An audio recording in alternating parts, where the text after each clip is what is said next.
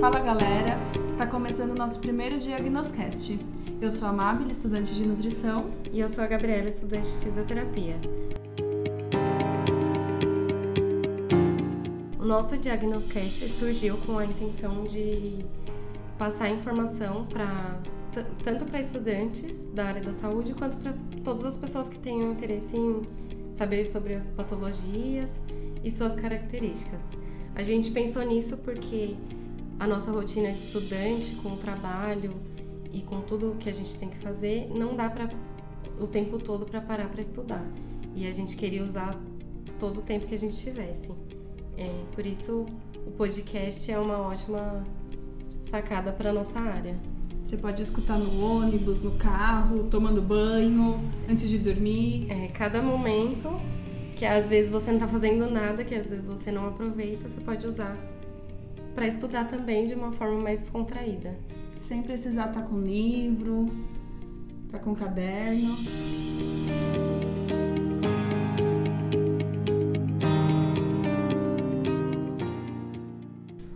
Vamos falar sobre obesidade adulta. Em outro episódio, nós falaremos sobre obesidade na infância e na adolescência. Bom, é, segundo o Ministério da Saúde, a obesidade cresceu 60% em 10 anos. De 2006 até 2016, a obesidade passou de 42,6% para 53,8%. Ou seja, mais da população, é, mais da metade da população brasileira é obesa. A obesidade é uma doença crônica não transmissível, multifatorial, e ela representa o excesso de gordura corporal. Eu sei que existem alguns hormônios que controlam a fome e a saciedade. Você não quer falar um pouquinho sobre eles para nós? Bom, vamos lá. É, existem vários hormônios, só que eu vou falar um pouquinho dos principais. A leptina, ela inibe a fome e ela estimula a lipólise, e ela é produzida pelo tecido adiposo. Porém, os obesos são resistentes à leptina.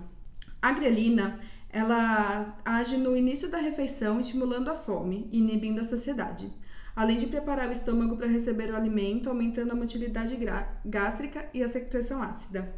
O peptídeo Y, y mais conhecido por PYY, ele atua no período pós-prandial e ele estimula a saciedade. E o GLP-1, ele aumenta a secreção da insulina e diminui o esvaziamento gástrico, atuando no período pós-prandial. A insulina, ela inibe a fome e estimula a saciedade. E a serotonina, ela é conhecida por hormônio da felicidade. E ela tem por ter efeito antidepressivo e ela também estimula a saciedade. Na fisioterapia, a gente sabe que existem dois tipos de obesidade. Elas são classificadas pela forma que a gordura se distribui pelo corpo, né? E uma androide e outra ginoide, representada pela maçã e pela pera.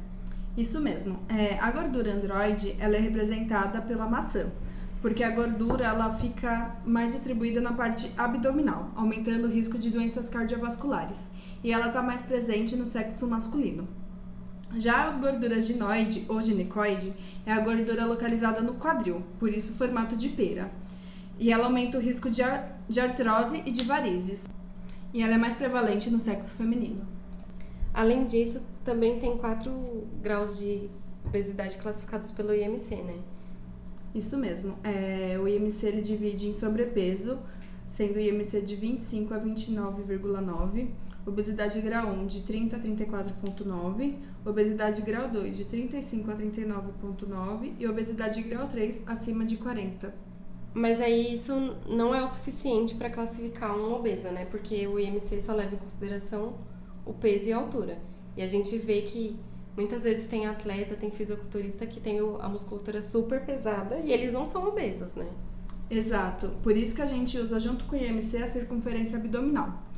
É, a circunferência abdominal do homem, para ser considerado é, a partir de sobrepeso, acima de 102 centímetros e para a mulher acima de 88 centímetros. Além dessa, dessa circunferência abdominal, tem outras dobras que nós fazemos também porém elas não são muito usadas para diagnosticar sobrepeso, e sim para ver a quantidade de gordura. que seria a dobra cutânea tricipital, dobra cutânea subescapular e o perímetro braquial também é utilizado. Na físio, a gente quase não trabalha com obeso, por conta da obesidade. Mas a obesidade traz tantas complicações que a gente quase sempre acaba trabalhando com eles também.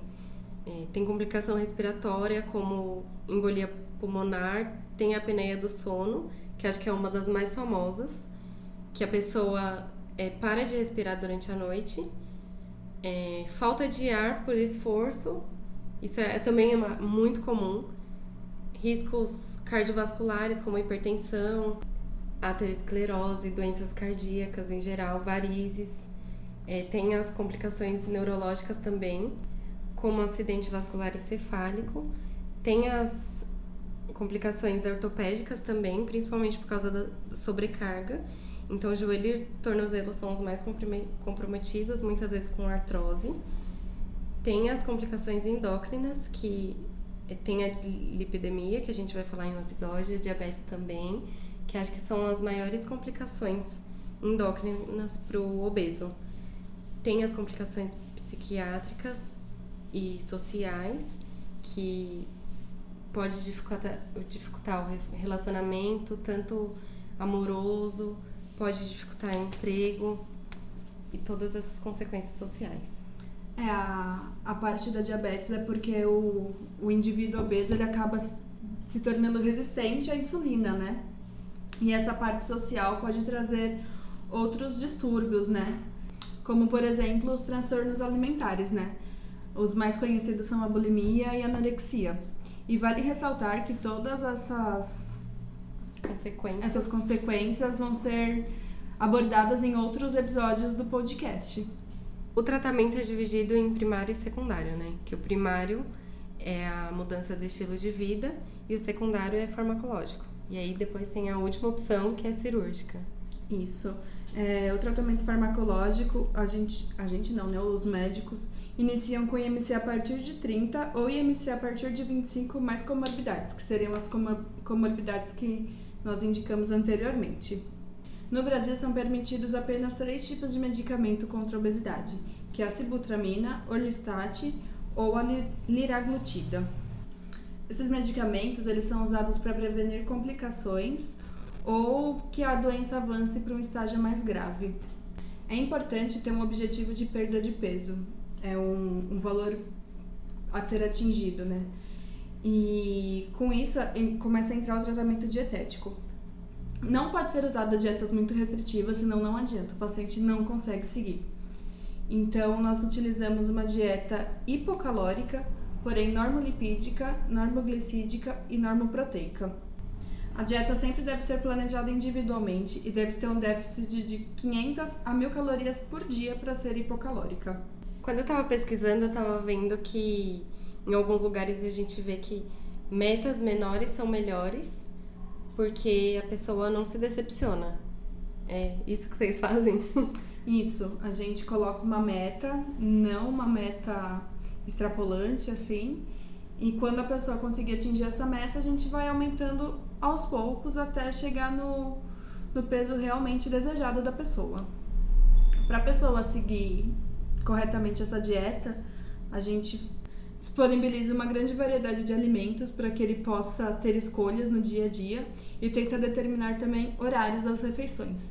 E tenta explicar para ele que ele tem que comer quando ele sentir fome, ele tem que parar de comer quando ele já sentir que está saciado e não comer por impulso. A dieta ela deve ser sempre balanceada e nutricionalmente adequada, ou seja, você tem que atingir tanto os macros quanto os micronutrientes. Dos macronutrientes, o único que você pode moderar são as gorduras, caso a pessoa apresente dislipidemia. Se a pessoa não souber que tem dislipidemia e não tiver nenhum exame, você pode solicitar o exame de sangue, porque o nutricionista tem esse direito de solicitar exame de colesterol total, frações e triglicerídeos. Ou então você pode perguntar se a pessoa toma algum medicamento. E por alguns medicamentos, como por exemplo a sibutramina, você já sabe que ela apresenta dislipidemia. Você falou dos de balancear a dieta e não é evitar muita coisa na, no cardápio do paciente, deixar mais variado. E eu tava pensando nas dietas da moda, que é totalmente contrário, né? Tipo, tira total carboidrato, diminui lipídio e só proteína. Eu acho que a maioria das dietas hoje em dia estão fazendo isso. Então, tipo, não é adequado. Não, não tem nenhuma evidência científica que comprove a, a veracidade dessas dietas. Além da pessoa que faz uma dieta sem glúten, por exemplo.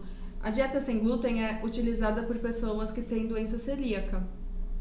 Se a pessoa não tem doença celíaca, ela não tem necessidade nenhuma de fazer dieta sem glúten, além de poder prejudicar o organismo dela ela acabar desenvolvendo esse tipo de doença. Uma dieta sem lactose é a mesma coisa, a pessoa pode se tornar sensível à lactose. Então não é indicado. A indicada é realmente a dieta balanceada. Esse exemplo que você deu, que a pessoa tira o carboidrato e deixa a proteína, é, é conhecida por dieta low carb, né? Ela é muito usada ultimamente, mas a princípio a pessoa realmente vem a emagrecer. Porém, a longo prazo, ela se torna inviável, a pessoa não consegue sustentar essa dieta por muito tempo, o que acaba causando o efeito sanfona.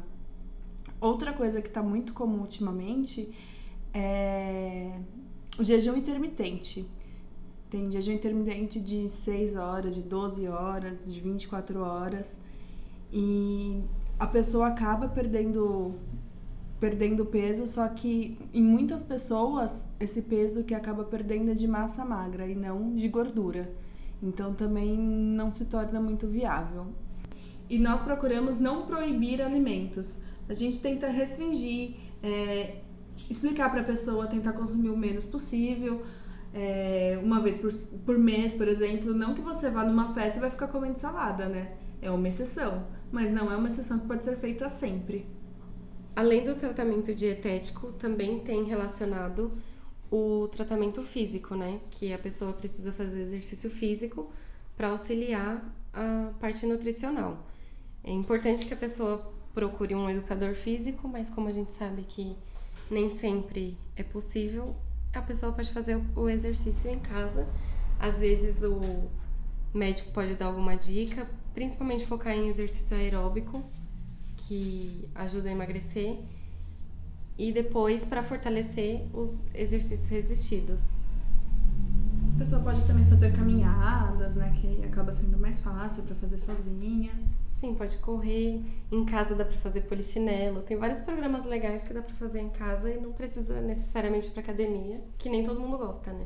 É, hoje em dia tem até aplicativos no celular, né? Não substitui um educador físico, mas, Mas... para quem não tem condições de arcar com os custos de uma academia, tem os aplicativos no celular que você pode ajudar. Tem vídeo no YouTube também. Sim. Tem várias coisas que a gente pode dar dica para o paciente, né? Sim, hoje em dia tem bastante alternativa para a pessoa não ficar parada, porque o sedentarismo prejudica muito na obesidade. Outras coisas que prejudicam também é o tabaco e o álcool, né? E tem também a outra opção que é a cirurgia bariátrica, né? A cirurgia bariátrica ela só é indicada para indivíduos que apresentem IMC maior ou igual a 50 ou indivíduos que apresentem IMC maior ou igual a 40, com ou sem comorbidades e sem sucesso nos outros tratamentos. Sem sucesso no tratamento farmacológico, tratamento nutricional e mudança de estilo de vida, no geral. Ou indivíduos com IMC acima de 35 e com comorbidades também com falha no sucesso do, dos outros tratamentos. É importante ressaltar que a cirurgia bariátrica ela é, é tratada como última opção porque ela requer todo um tratamento psicológico nutricional antes da cirurgia e depois da cirurgia, porque reduz muito o, a quantidade que a pessoa vai poder comer, né? Por exemplo, é, nas primeiras 24 horas ela tem que comer só uma dieta oral e líquida, com pequenas quantidades e essa dieta ela vai evoluindo semanalmente ou quinzenalmente, mas ela nunca chega na quantidade que a pessoa comia antes da cirurgia. E como comer também significa prazer para muitas pessoas, isso requer um tratamento muito forte com o psicológico. Bom, agora a gente vai para um quadro do nosso podcast que é Curiosidades, Mitos e Verdades. A gente vai falar um pouco de algumas coisas que a gente achou aí na internet sobre obesidade. Um estudo feito em Pelotas, que se chama Prevalência de Obesidade em Adultos e seus fatores de risco, de Denise Gigante, Fernando Barros, Cora Post e Maria Olinto. Eles realizaram essa pesquisa lá na cidade com 1.035 pessoas, porque algumas desistiram, e eles relacionaram a idade, a idade com a obesidade, além de separar por sexo. Então, os homens, a prevalência maior é de 40 a 49 anos, e as mulheres de 60 a 69 anos. Isso bate com os dados de uma pesquisa do Ministério da Saúde que indica que a obesidade ela vai aumentando com o avanço da idade, porém os brasileiros de 25 a 44 anos ainda têm um índice muito alto de obesidade. Outra curiosidade é sobre o óleo de coco. Muitas pessoas falam por aí para você substituir o óleo normal de cozinha, aquele óleo de canola, de milho, de girassol, de soja, pelo óleo de coco.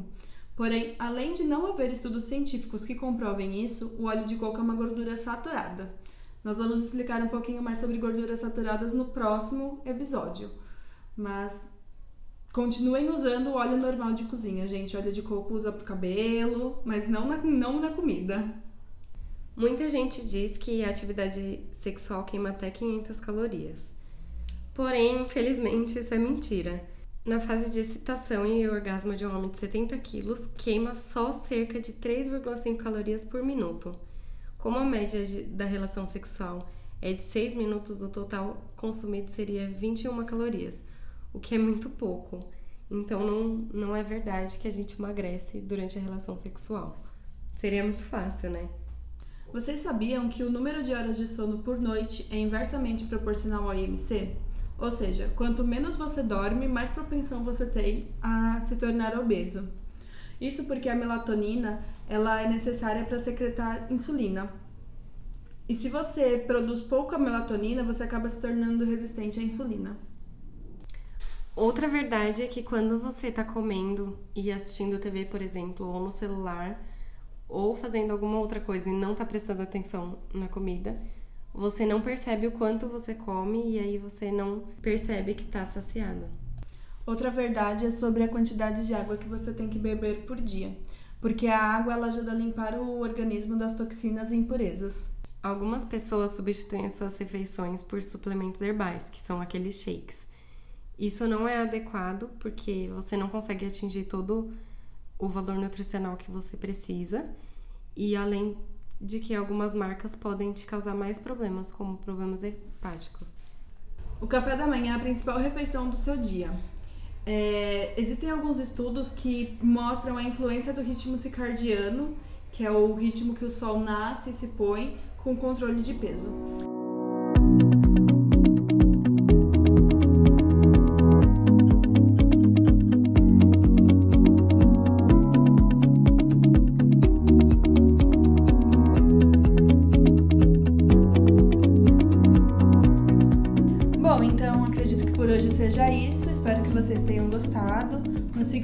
Sociais, continuem ouvindo os próximos episódios que a gente ainda vai falar sobre hipertensão, é, dislipidemia, síndrome metabólica, diabetes, artrose, doenças neurológicas. Vai ter muita coisa. Nosso Instagram é Diagnoscast e a gente faz enquete lá, a gente está divulgando alguns eventos gratuitos para a área da saúde. A gente pretende interagir bastante com vocês lá, perguntar sobre sugestões, dúvidas que vocês tenham. Pode mandar tudo pra gente lá no Instagram, que a gente vai dando um parecer para vocês, ou no próximo, nos próximos episódios ou no próprio Instagram.